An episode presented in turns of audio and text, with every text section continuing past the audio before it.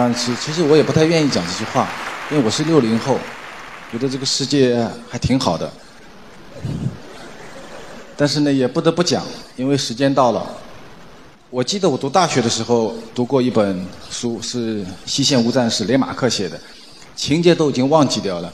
但是其中有一句话我记得很深，是雷马克用美国一个青年战士在战壕里，他对他的另外一个人讲，他说。我们这一代人是是否比上一代人更值得信任？啊，这句话影响了我很深。其实，我想每一代人都会问自己这么一个问题，这个问题里面有很多焦虑的部分，也有很多骄傲的部分。然后，一代人他重要的一个使命就是把上一代人给干掉。那无非干掉的方式不一样而已了。我大学毕业的时候是分配到一家全国特别大的一个通讯社。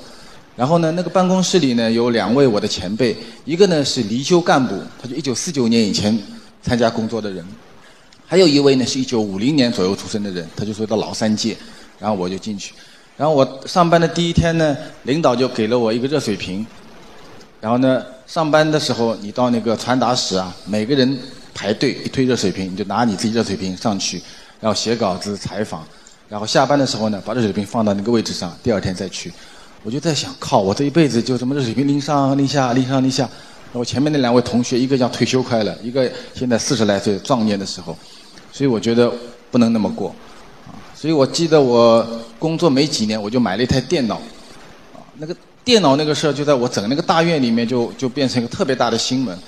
因为我那个机构啊特别好，它可以分配你所有的东西，除了你老婆以外。他分给我房子，分给我冰箱、空调，这个托派油烟机，冬天盖的被子，写稿用的笔、纸、油墨、传真机、打印机，他都可以分配给我，啊，是一个特国家国家可以包的你的一个单位。然后我买了台电脑回去，啊，我用我用 DOS 系统，然后当时我记得输入的是王志东的那个叫中文之星，我用中文之星来输入，然后我那两位前辈就跟我讲说：“你疯了，说单位什么都可以发给你，你干嘛用电脑呢？”其实他后来后来知道，因为我有了电脑，所以我写稿写的比他们更快，然后呢赚的稿费就比他们更多，然后呢保留的资料就更详实，啊，所以我有了电脑以后，后来过了两年我就开始写专栏，他们就认为我大逆不道，你拿了国家的钱怎么可以自己写专栏？又过了两年我开始写书，他们说你个二十来岁的小伙子怎么写书呢？写书应该是五十岁以后才干的事儿。后来我买商品房，他们说你又疯了，买商品房单位已经分你房子了，你还买第二套房子？你要包二奶吗？后来我买了个岛，他们就更加完蛋了。再然后我就离开那个机构，就变成了一个独立的财经作家。今天我就站在这儿了。所以，所以老一辈们都是这么被我们干掉的。那么我们来说，知道中国从一九七八年到今天改革开放三十六年了，我们可以问自己一个问题：说三十六年来，在这个国家最幸运的人是哪一代人？我仔细算了一下，大概是一九六二年到一九七五年之间出生的人。在座这一段年龄出生的人举手示意我一下。虽然我们是小部分，但是其实我们是获利者，挺高兴的。那些没举手的人很羡慕我们的。为什为什么我们说这一代人是最幸运的呢？第一，我们这一代人啊，没有遭遇过饥荒，因为中国在一九五八年发生过大跃进。五九六零六一三年大饥荒，所以那一代出生的人啊，都又瘦又小，啊，六二年以后，中国的粮食一直以来处在一个丰收的一个状况，然后呢，到了七十年代中期以前，中国是允许人口出生的，啊，所以一直到七六年开始，中国开始实行计划生育工作，所以这一段时间，我们这一波人基本上是没有吃过大的苦头，然后呢，都有兄弟和姐妹，像我有一个弟弟，有个妹妹，啊，一九八一年开始的孩子们。大家就变成孤儿寡人了，就一个人玩了，啊，所以这是我们比较第一个幸运的部分。第二个呢，我们是接受了完整的高等教育。因为六二年以前出生的人，很多人所谓的老三届、新三届，其实他没他的中学、他的小学都是不完整的，他的大学教育也是不完整的。那这一波人呢，是完整的大学教育。第三呢，我们享受了所有的转型福利。中国从一九八十年代开始进入到一个转型社会，啊，一开始叫计划经济，后来叫做有计划的商品经济，后来叫做社会主义市场经济，整个一个转型过程，啊，像我们享受过国家分给你的房子，啊，也享受过商品房的整个整个整个一个福利，也享受过创业这样的一个一个机会，所以我们享受过所有的转型的红利。然后呢，我们经历过整个财富的大爆炸。有一年我碰到胡润，我问胡润，我说你帮我算一下看，这个中国现在排名在一千名的富豪，他们平均年龄是怎么样的？他告算完后来告诉我讲了几个数据，第一个百分之八十是六二年到七几年出生的，第二呢，这一千个人里面呢，年份最多的那一年是哪一年呢？是属兔子的，一九六三年，最多的一九六三年。然后中国的亿万富翁到二零一二年的时候，我问他这个句话是二零一二年，二零一二年底的时候，中国的亿万富翁大概是十一万人，平均年龄是一九六六年出生的。中国千万富翁大概在一千两一百二十万人，千万富翁一百二十万人，平均年龄呢是一九七二年出生的，所以基本上是这一阶阶段的人。然后这一波人是当今全世界所有国家里面拥有财富最多的一群人，而且是最年轻的人。就我们的财富的平均年龄跟美国比，我们大概要年轻十岁左右，要年轻十岁左右。我们跟日本比，大概要年轻十二岁左右。所以中国现在是拥有年轻富豪最多的一波人。就刚刚是经大家经历了这么一波财富的大爆炸时期，再然后呢，这一波人在中国在改造中国的过程中，发动了一场互联网的奇迹。大家看到的这一屏是现在中统治中国互联网的人。各位，你们未来的使命就是把他们干掉，对不对？这一波人就是像马云啊、张朝阳啊，他们是最大最大年纪的，是一九六四年出生的，就今年刚刚五十岁，啊，然后中间这一波基本上都是六九、七零、七一、七二，最年轻的是刚刚上市的刘强东，啊，当然他是最与与时俱进的，已经跟九零后打成一片了。所以是六四年到七四年这一波人，而且特别有意思的是，这一波人创办互联网的创办呐，各位创业是有时间窗口的，啊，不是每个时间段都可以办企业，都会特别好的。他们办企业的时间基本上都是发生在一九九八年的二季度到一九九九年的四季度的十八个月之间，就这些企业全部都在这个时间段创业的，啊，所以这个时间段是中国互联网的一个奇迹时刻。啊，全部在这时间创业，所以他们发动了互联网。但是我觉得讲了那么多获利者，那接下来呢？我觉得世界开始出现了一些大的变化啊。到今天我在站在这儿的时候，我觉得世界已经发生变化。这发生哪些变化呢？第一个大的变化是创业的人开始改变了。我有一次去淘宝做调研，淘宝研究院跟我讲说，淘宝现在的这些呃中小企业主的卖家。啊，他这个绝对数据现在是对外保密的，啊，大家算算，大概是六百万到八百万之间。那这一波人里面，百分之八十五以上是八零后，就大部分是八零后。中国现在的个体工商户有三千六百万，每年创业的企业大概在两百五十万左右，就年收年营业额在五百万以下的这些微小型企业，大概两百五十万左右。那基本上百分之一百都是八零后。所以八零后现在成为了中国创业的最主要的一个人群。那谁在消费？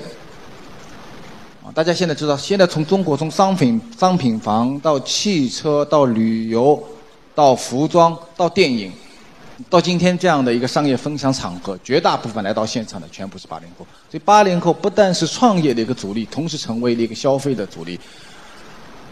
谁在流动？整个社会的流动人口。我有一次碰到华住。就是它有很多旗下有很多连锁酒店，其中有一个是最大的，有连锁有七千家酒店，叫做汉庭酒店。各位有没有去那开过房？去年汉庭酒店一年的客流量中百分之七十二是八零后，那就意味着现在全中国在一线主要从事商业的、旅游的、这个游玩的人，大部分都是八零后。那么创新。谁在创新？我们很多的商业模式、生活模式，甚至我们的语言，很多像我这样的六零后，大概已经不知道什么叫喜大普奔，对不对？不明觉厉啊！我是半年前我女儿告诉我的，我终于跟上时间了。语言的创新都由大家在完成，所以因为创业、消费、流动和创新的不同，所以整个世界的基本盘在发生大的变化啊！因为在过去的这二十多年里啊，整个中国的商业世界。就我们老百姓的消费模型、我们的创业模型、我们的商业模式，甚至我们很多的思维方式，都是由这批1962年到1975年之间的人所决定的。啊，因为我们创造了这个世界，这个世界就是因为我们的消费习惯和我们的价值观所构成的。但是当创业者变得不同，消费者变得不同，流动人口和创新人群变得不同的时候，其实原来所有的商业模式都会被颠覆掉。我大概认识全中国几乎所有的这些有点名的大的企业家，我每年还会做二十个企业的左右调查，你会发觉。跟年轻人谈和跟五零六零后谈完全是不一样的，就那个是完全是恐惧，完全是恐惧。他最大的恐惧是什么呢？是他跟大伙不是一伙的，这个是最大的问题。他在隔岸在看着大家，哦，你们想怎么消费啊？你们打算怎么做？这跟八零后不一样。八零后、九零后说这是我的世界，我是这么玩的，啊，所以这个是那些大家伙们所最麻烦的事。所以我认为，在未来的五年到十年内，中国的整个商业界。会被彻底的颠覆掉，啊，那些老同志们大概都可以洗洗睡觉去了，啊，这是一个一个正在改变的世界。那么接着呢，我们来看有哪些在八零后、九零后的这个世界里，在商业的逻辑上有哪些正在改变，这是我的一些看法。第一看法呢，我认为一切商业都将互联网化，这是一个特别特别厉害的一件事情。其实我们去看。像我是做做做传统出版业啊，二十多年来一直在写书的人，我会发觉说，最麻烦的是什么呢？就是中国现在的五零后、六零后，百分之九十以上不会用 Kindle，大家没有习惯去看电子书，那那就变得很麻烦。当你电子书你不愿意接受的时候，你会知道新华书店已经萎缩了，啊，然后机场书店呢都是些乱七八糟的书，啊，独立书店基本上都已经倒闭光了，那就你连获取图书的渠道都已经不见了。所以这是一个特别麻烦的事，啊，那么所谓商业的互联网化，我认为它是由两部分所构成的。第一部分呢是企业将重新构建它和消费者之间的关系，原来所有的传统制造业、传统服务业那种模式彻底会被改变掉。第二呢，企业会利用互联网的工具来改造企业内部的流程，它是用互联网的手段来改造我们的管理流程、OA 流程。财务流程、人力资源流程、生产生产流程，所以它是一个内外的完成完全的一个互联网改造。那么，如果这两个改改造不完成的话，传统的制造业和传统的服务业全部会被覆灭掉。我认为，在未来的五年左右，传统制造业百分之五十的制造业会破产。我最近在浙江和江苏做调研啊，浙江省和江苏省最近在进行强制性的产业淘汰，就那些。高劳动力成本的、高污染的那些一些中小型企业，最近在大规模的倒闭。啊，有一个人有一个官员跟我讲，说最近啊，航空卫星拍下来，拍到江苏省和浙江省的有些县啊，被那个原子弹给炸过一样的。为什么呢？全部都是那些被扒掉的厂房、被扒掉的企业，造成了一堆人的失业，啊，造成了地方的债务危机。但其实我觉得，这个阵痛是好的，阵痛是好的。那些提供了很低的工资给我们的员工，消耗了很多我们的物耗，污染了我们的环境的那些企业，就应该被淘汰掉。各位说对不对？然后剩下来的呢，是那些有科技含量的、能够善待我们员工的、提供面向未来的商品的那些企业，才应该被存活下来。所以现在是一个强制淘汰的时期，而在这个淘汰的过程中，信息化革命给到了我们很大的一个福利，而不会利用这些工具的企业。都将离开这个舞台。第二个呢，是一切品牌都将人格化。这个要感谢一个刚刚已经去世了几年的一个五零后，乔布斯同学。所谓品牌的人格化，我认为是说，当今中国已经进入由一个消费品的时代，进入到了一个粉丝的时代。中国在一九八四年的时候啊，有一批人创业，像像万科的王石啊。呃，海尔的张瑞敏啊，联想的柳传志啊，什么健力宝的李经纬啊，呃，科隆的潘宁啊，南德的穆其中啊，等等，这一波人都一九八四年创业的。所以我在我的激荡三十年里面，曾经把一九八四年定义为中国企业元年。那这一波人后来是怎么走到今天的呢？是因为他们第一次重视了消费者。有一张照片，不知道大家看到过没有？一九八四年，张瑞敏在他的工厂里面把一批不合格的冰箱用锤子给砸掉了。叫张瑞敏砸冰箱，砸冰箱是什么意思呢？是说未来离开这个工厂的产品必须是合格的产品，次品是不能出厂的。在此之前啊，中国的商品次品是可以出厂的。中国的五交化什么商店啊，各种各样的百货商店啊，是有正品柜台和次品柜台的。啊，中国有些企业家他当年就是卖次品出身的。但是到了张瑞敏砸冰箱的时候，中国正式建立了消费者文化精神，就是你必须要有合格的标准的商品才能离开这个工厂，所以有所谓的消费者是上帝这样的观念。这是在一九八零年代最先进的消费者思想，但在今天已经不行了，已经不行了。现在大家要的不是一个标准件。前两天我在北京啊，我去北京，北京机场，首都机场。我从那个过道拎了个箱子经过的时候呢，我的旁边就经过了一个非常大的一个广告屏，是什么呢？是一个手机广告屏，一个打扮的像一个外星人的一张一个女的哦，然后呢拿了一个拿了拿了一个手机站在那儿，我就这么走过去，然后过走了两步呢，又碰到一个很大很大的广告屏，也是一个女的哦，这个死了张脸拿了个手机站在那儿，我走过去后我就在想，如果。这两个品牌的广告那个 logo 互换换一下的话，我们能搞得清楚他们谁是谁吗？我们是不知道的，对不对？首都机场的广告片好贵啊，一年要花几百万呢。但你是一个完全没有个性的、冰冷的、没有体温的广告。但到今天呢？到今天我们是能够容忍这个产品是有缺陷的，跟人一样是有缺陷的。我们希望你这个企业经营这个这个产品能够越来越好。所以，消费者是上帝这个概念是我到现在是不存在的。这消费者应该是谁呢？应该是我们的兄弟姐妹，是我们的朋友。所以在当今，所有六零后、五零后做的产品，全部都是标准件，全部都是没有体温的产品。所以这批产品在未来，这些品牌在未来。可能都会被淘汰掉，啊，都会不见。所以，那么怎么塑造这些有人格的品牌呢？我认为，比起以前的人，很多人是不知道的。所以，这个是第二个正在面临的一个变化。第三个呢，是一切消费都将娱乐化。我是一个很早就开始写专栏的人了，然后呢，当时最早呢是给报纸写专栏，后来呢给杂志写专栏，后来呢是给新闻门户写专栏。然后写啊写啊写了二十年，我现在还在写专栏。结果我服务过的这些报纸、杂志、门户都差不多死掉快了。这是件我挺悲哀的一件事情，所以我就想了好久，我说我该怎么办呢？啊，所以我今年我这个月我就开了自己开了一个自媒体，我说我自己要用微信啊，要用这些办法把它粘起来。那各位知道我的作品那么多年来，我只只会写非常严肃的财经作品。然后呢，我要做一个视频，我那个团队全部是八五后，他不是八零后，有九零后都有了，八五后。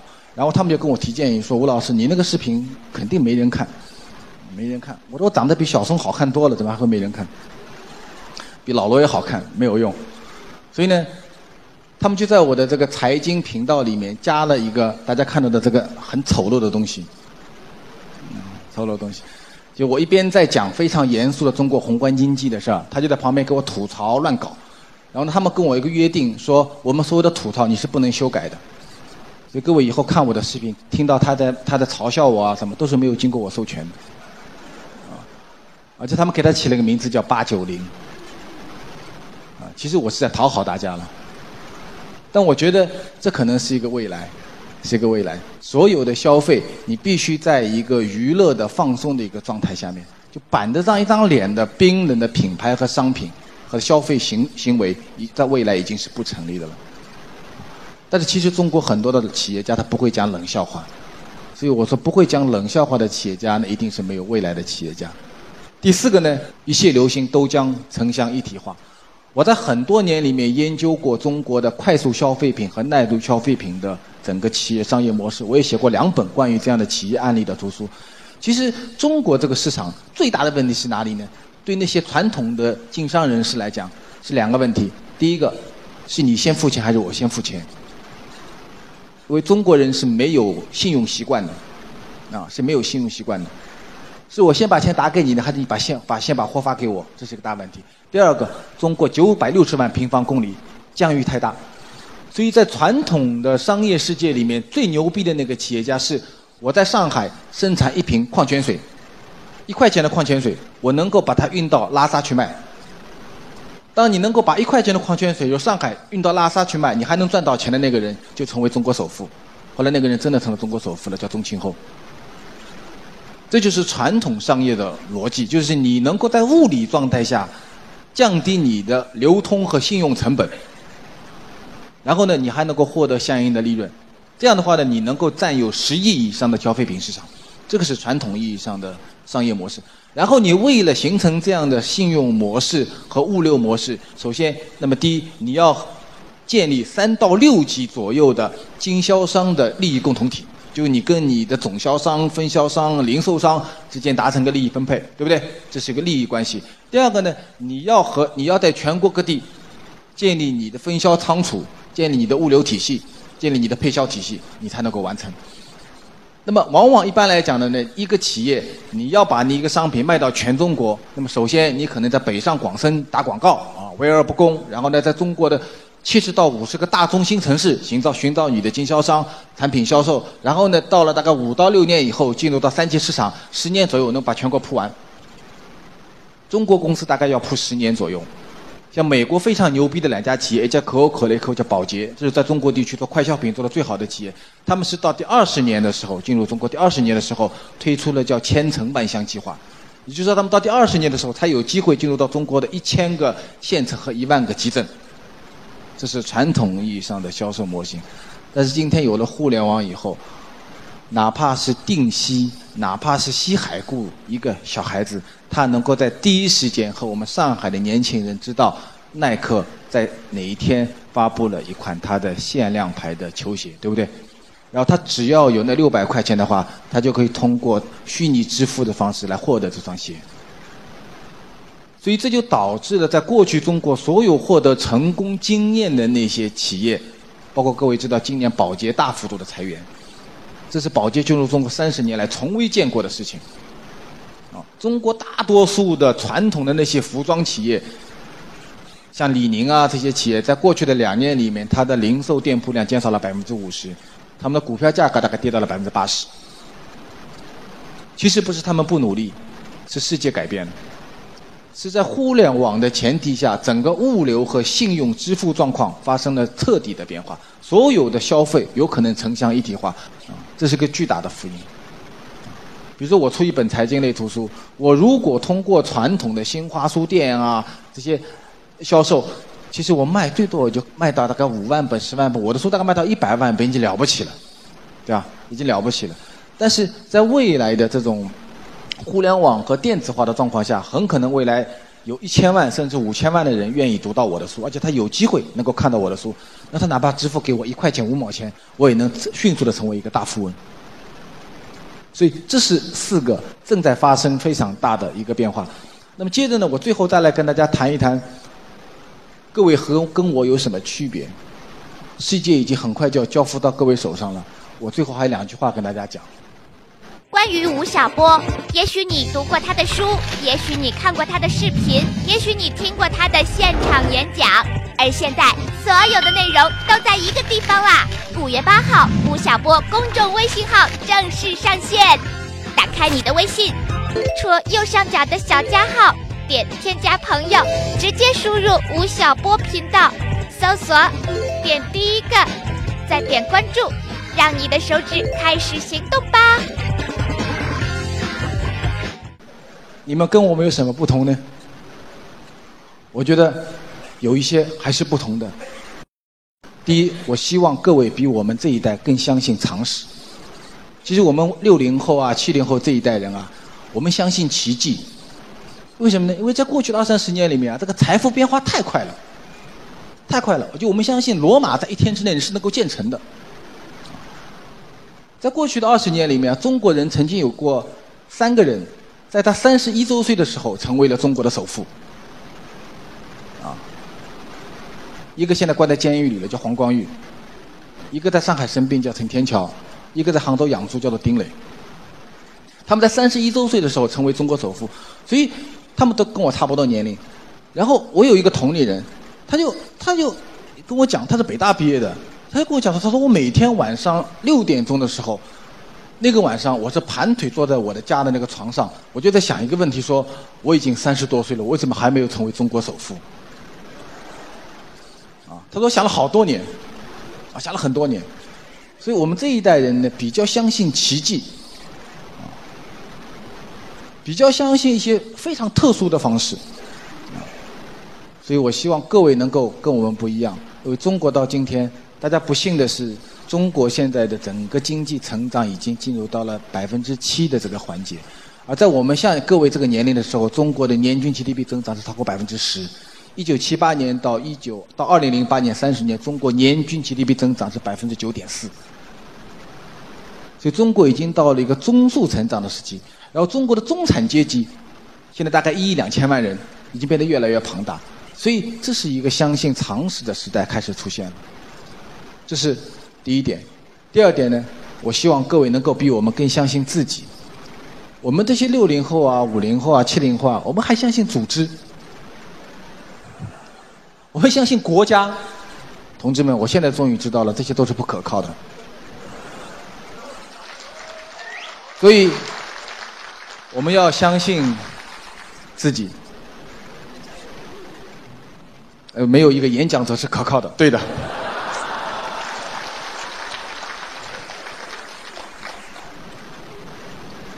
第三，我们要更相信民族，你知道吗？六零后和八零后区别，我女儿是九零后，我跟她最大的区别，在少年时期最大的区别是什么吗？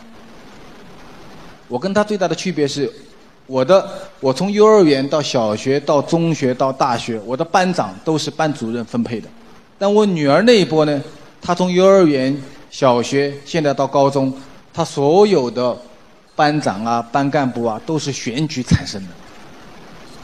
我认为这个是特别大的区别，他们会选举他们的班长，那么成年以后的话呢，他们就会选举他们的公共组织的领导人，因为从小有了这样的一些民主的基因在里面，所以我想，我想各位这一代人要比我们更相更要相信民主，相信自由。第四，你们要比我们这一代人更懂得享受。这个创业啊，很苦。做任何事很苦，啊，无论从拍电影、写作、办企业，都是非人的生活。我从来不相信说一个人能够成功是侥幸的。但是一个人在走向成功的过程中，我认为如果牺牲了你的生活作为代价，我跟各位的讲是不值得的。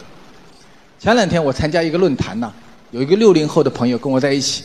然后呢，讲什么东西呢？他是全国最大的旅游连锁酒店的董事长，啊，是排在前三位的，他不是第一名，排在前三位的。他就跟我讲，他说我是一个特别敬业的人，我的这个工作啊，我的这个成就都是通过勤奋努力才获得的。然后他给我举例子，他说，在过去二十年里面，每年的大年三十儿，我都是在酒店里和我的员工一起过的，我从来没有在家里过过酒店。那我就问他说：“那过去的二十年里面，你那个漂亮的太太是和哪个男人在一起过大年三十的？一个女人嫁给你，为你生儿子生女儿，结果二十年时间里面，你的大年三十三二十年的大年三十你都没有陪她一起度过，那你这个成功是不值得的。